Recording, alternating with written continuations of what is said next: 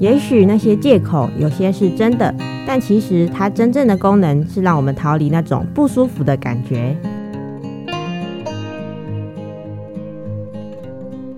大家好，欢迎收听研究聊心事，疗愈你的心理事。我是研究生喜喜。节目里我会与你分享各类书籍，并找出如何面对研究所生活与解决生活上各种疑难杂症的方法。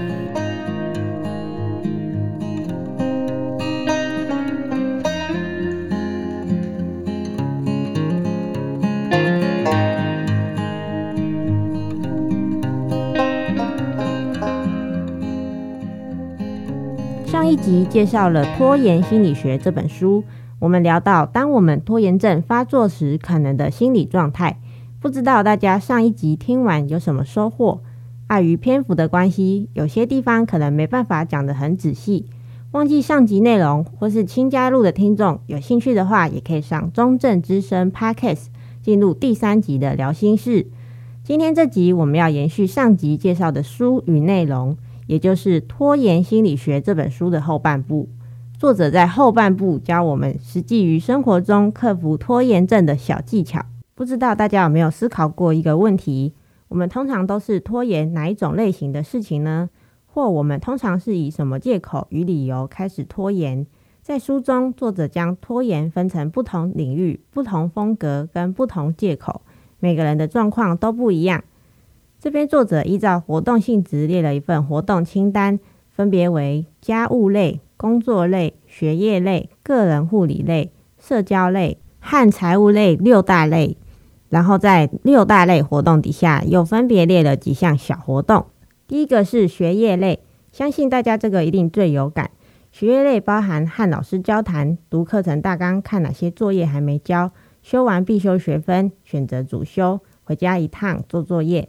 我觉得这边如果以研究生的话，可以再加一个找文献、想论文题目。第二类是个人护理类，比如运动、减肥、添购新衣服、洗衣服、剪头发、检查牙齿、培养个人喜好。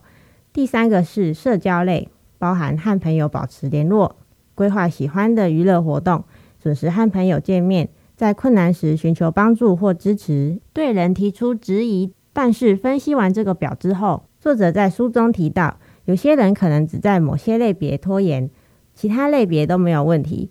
但也有些人在各个类别都有拖延的毛病，只是这些拖延不太会影响到我们生活的各个层面。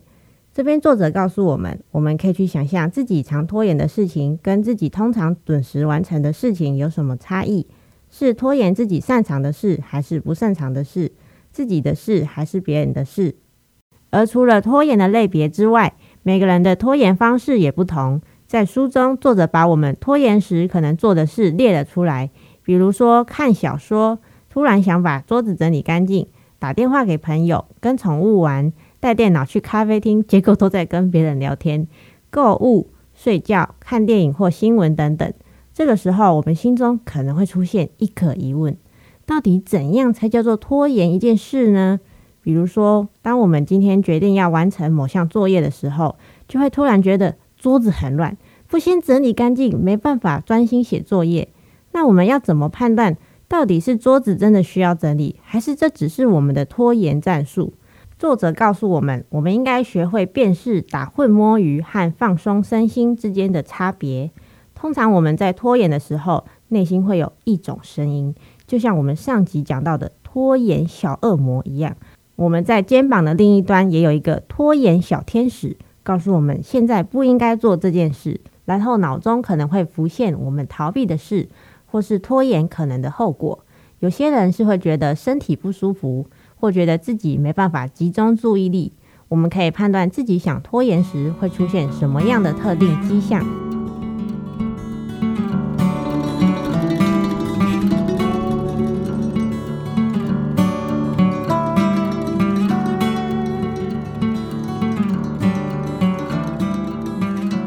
每个人拖延方式都不一样。我发现我自己最常使用的拖延方式有三种：第一个是吃东西，第二个是整理桌子，最后是睡觉。第一个吃东西这个方式真的很奇怪，就好像身体的自然反应一样，就是会忽然觉得肚子好像饿饿的，就会想拿东西吃。我觉得如果是这一个方式的话，至少还好解决，只要在房间里放一些零食解解馋就好了，至少还可以一边吃一边做事情。第二种，整理桌子也还好，只要快的话，其实很快就整理完了。最后还是得逼自己完成该做的事，只要在这个期间意识到自己想拖延就没事了。反倒是第三种，睡觉，我觉得最难解决。这边的睡觉并不是指一做事情就会想睡觉，而是因为觉得还有时间可以做，所以就会告诉自己没关系，先去睡，明天再弄就好。结果就一天放过一天，最后还是来不及。所以我觉得这种才是最可怕的，因为你无法在当下立即解决身体的反应。而当我们在使出我们熟悉的拖延招数时，我们脑中会出现一个借口，告诉自己还可以继续拖延。这个时候，我们可以注意自己脑中冒出的那个念头，也就是当我们开始使出我们的拖延战术前，比如说睡觉拖延大法好了，使出睡觉拖延大法前，先停下来想想自己在想什么。感受是什么？内心有什么想法？也许我们内心会想：现在已经很晚了，没时间完成，马上做也做不完。而且我今天已经努力一整天了，真的需要休息一下，也还没到截止期限。周末会比较有时间，还是先睡一下再说吧。当我们心里出现这样的想法时，作者告诉我们：不管多累、多没灵感，我们还是可以花个十五分钟做一点事，当做是对自己的挑战。比如说，我们可以告诉自己，虽然时间不够完成这件事，我想我可以做个十五分钟再说。也许重点不在于做多少，能不能完成，而是先跨出那一步，先去做那件事就好。也许有些借口是真的，但其实它真正的功能是让我们逃离那种不舒服的感觉。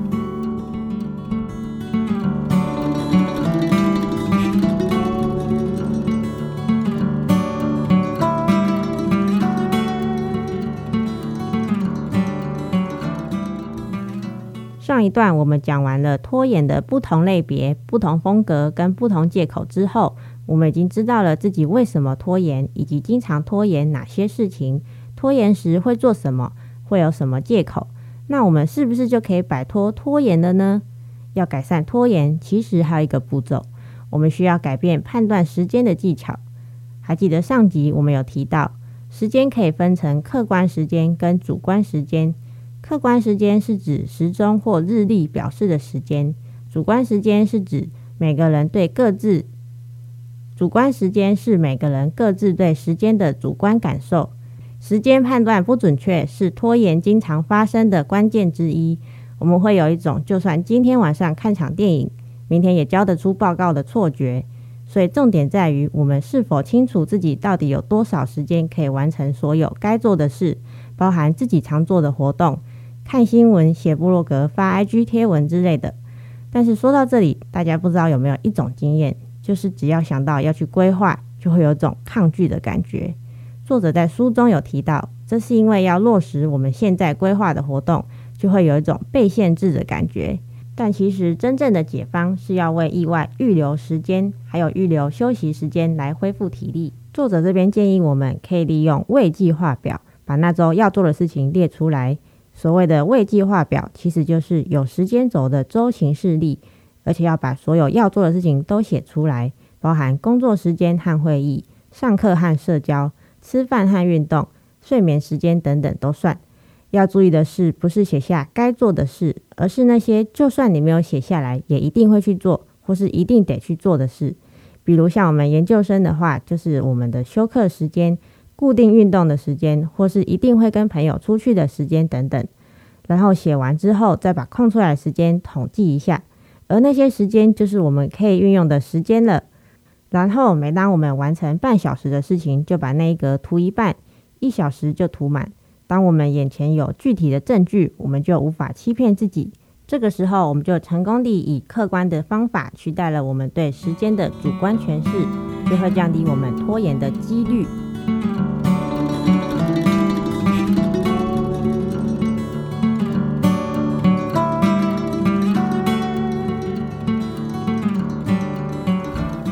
觉得这个时间管理的方法很像番茄时钟管理法。困难的地方在于，我们要能准确地预估完成一件事究竟要花多少时间才能完成。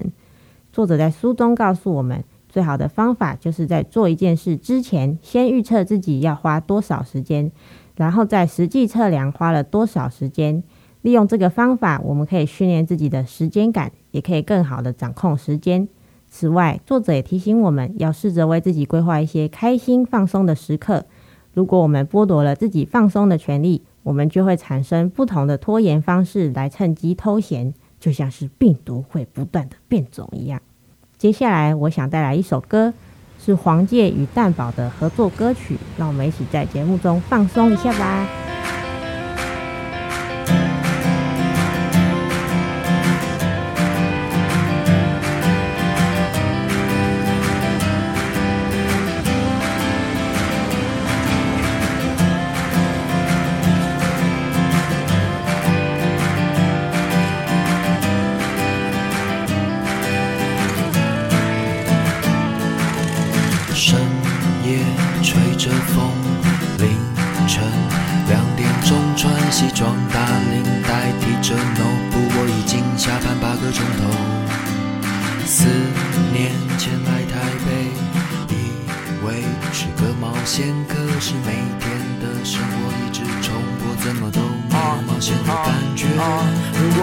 生活快转，只见他不断移动，一路上都会经过一间国小，一间加油站，一间中医诊所，一只黄金，两只吉娃娃，偶尔会认出两个明星，或撞翻一杯咖啡，追赶跑掉，仓促的有点好笑，仿佛被领带绑住往前，一直拉，即使他仔细检查东西，还是一直忘了，是忘了还是掉了，还是忘了还是掉了嘞，就这么在工作里跑着跑着，曾在某台行车记录器里成为摔倒哥，稍微暂停就吃饱了，继续前往下一关，到傍晚慢慢慢下来，才能再思考了。问他最近怎样，回答还是就那样啊，反正他出社会也没法再怕出车退，明天休假，想说在外面再多混一下，不然回家也是孤独的安，重新整理。他好像就这么轻松，甚至有点随便的来场约会吧，让我们手牵着手，不用分享秘密，乱唱着歌，巴巴拉巴哈。就这么放松，甚至有点放纵的让自己放个假，用你的想象力跟我旅行。听完之后有没有放松一点呢？这首歌是来自黄玠与蛋堡的《放个假》，放完假之后就不能再拖延喽。上一段我们讲完了如何判断时间，现在我们就可以来设定我们想达成的目标。在这一部分，作者建议我们可以先选定一个目标，实验一周看看，只要选择一个目标就好，像是写作业，然后把那个目标分解成好几个步骤，而且第一步要可以在五分钟内完成。问问看其他人的意见，看看到底是不是最小可执行目标。接着我们就可以跨出第一步，在行动的过程中，我们要注意这件事在你脑中的想法。因为我们也可能冒出很悲观的想法或遇到障碍，这个时候我们就需要想象自己找到因应之道的样子，这样能让我们更容易的跨过思考和行动的门槛。这边比较特别的是，作者告诉我们要坚守自己定的时间底线，比如我们决定花三十分钟做某件事，就真的只花三十分钟做那件事就好。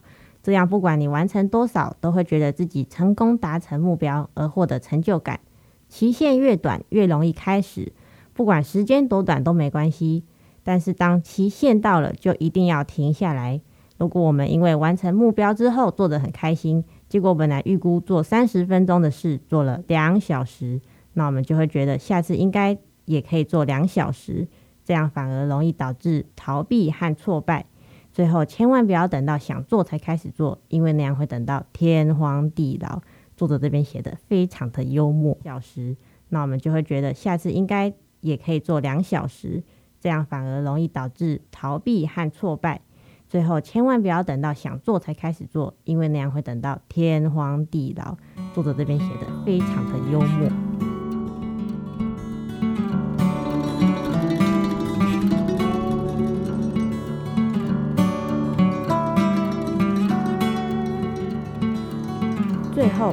注意拖延小恶魔的出现，也就是当我们开始想找借口的时候，可以花一点时间注意自己的想法跟感受，帮助我们更了解自己。而遇到障碍时，我们如果把它看作是自己能力不足或失败的证据，就会让我们觉得很挫折。但其实障碍只是反映任务本身的难度，而不是反映自己的能力。这样想会比较容易克服障碍。或是我们也可以适时的休息，但是记得在休息之前要先定好继续做的具体时间、地点和要采取的行动。如果有发现什么不切实际的地方，也可以修改目标。等到一周的实验结束过后，我们再回顾这周，看看自己完成了什么目标。我们也可以在这个过程中认识新的自己。这本书的重点在于了解自己为什么会拖延，而当了解自己拖延的原因之后，告诉我们应该用怎样的想法来看待事情，最后让读者可以真正诚实的面对自己，摆脱拖延。书本的最后，作者还附上了管理拖延的技巧清单，里面列出了书中的精华，是本非常实用的书。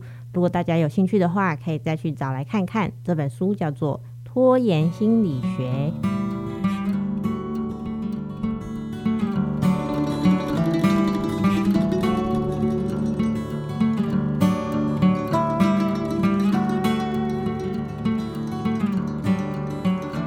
以上是今天的节目，希望大家听完之后更进一步知道造成自己拖延的原因，对自己有更多的了解。让我们一起从中打败拖延大魔王吧！谢谢你的收听，每周三晚上八点，研究聊心事，准时聊你的心理事，我们再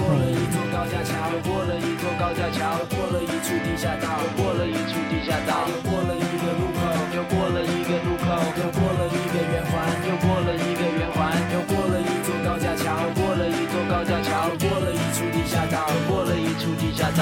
又过了一天，然后又过了每天，同样的地点，每分每秒都跨过以前，跨过的突发状况渐渐变成了历练。他已经习惯遇到镜子就练习笑脸，走出洗手间，他首先打开超量湿纸巾。在生活中这逗点算是快乐的事情，听着旁边问讲说要换台 Wish 比较有希望。在这间超商，他们快速刻着便当，就这么轻松，甚至有点随便的来场约会吧。让我们手牵着手，不用分享秘密，乱唱着歌吧吧啦吧，就这么放松，甚至有点放纵的让自己放个假。哦哦，用你的想象力跟我旅行，就这么轻松，甚至有点随便的来场约会吧。让我们手牵着手，不用分享秘密，乱唱着歌吧吧啦。这么放松，甚至有点放纵的让自己放个假。哦，用你的想象力跟我旅行。又过了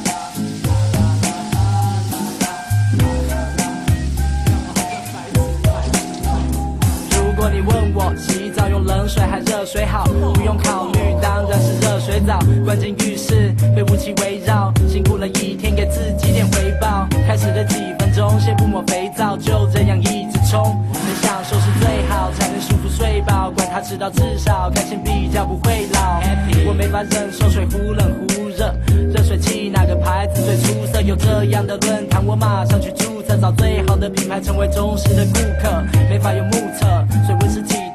用皮肤享受。温暖的感触，随烟雾弥漫 in the air，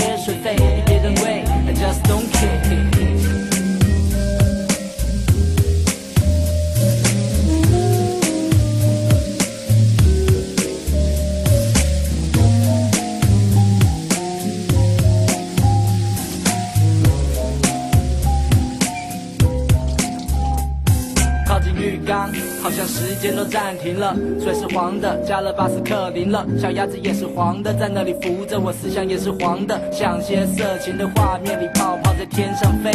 裸体的男女在地上追，眼睛闭上，推，沿着把它推倒。想到睡着，醒来是隔天清早。洗澡是一天的精神寄托。分析师说这绝对是利多。莲蓬头吐出灵感给我，把所有的烦恼吸进排水口。每次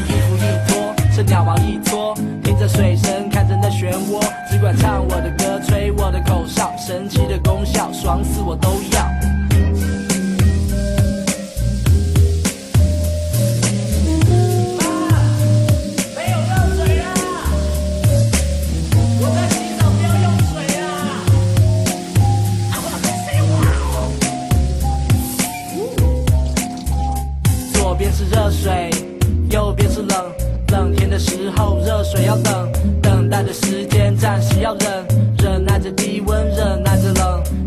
小孩或情侣一起，被有人戏或是靠自己，不管怎样都好，从头到脚，我们都期待一场热水澡。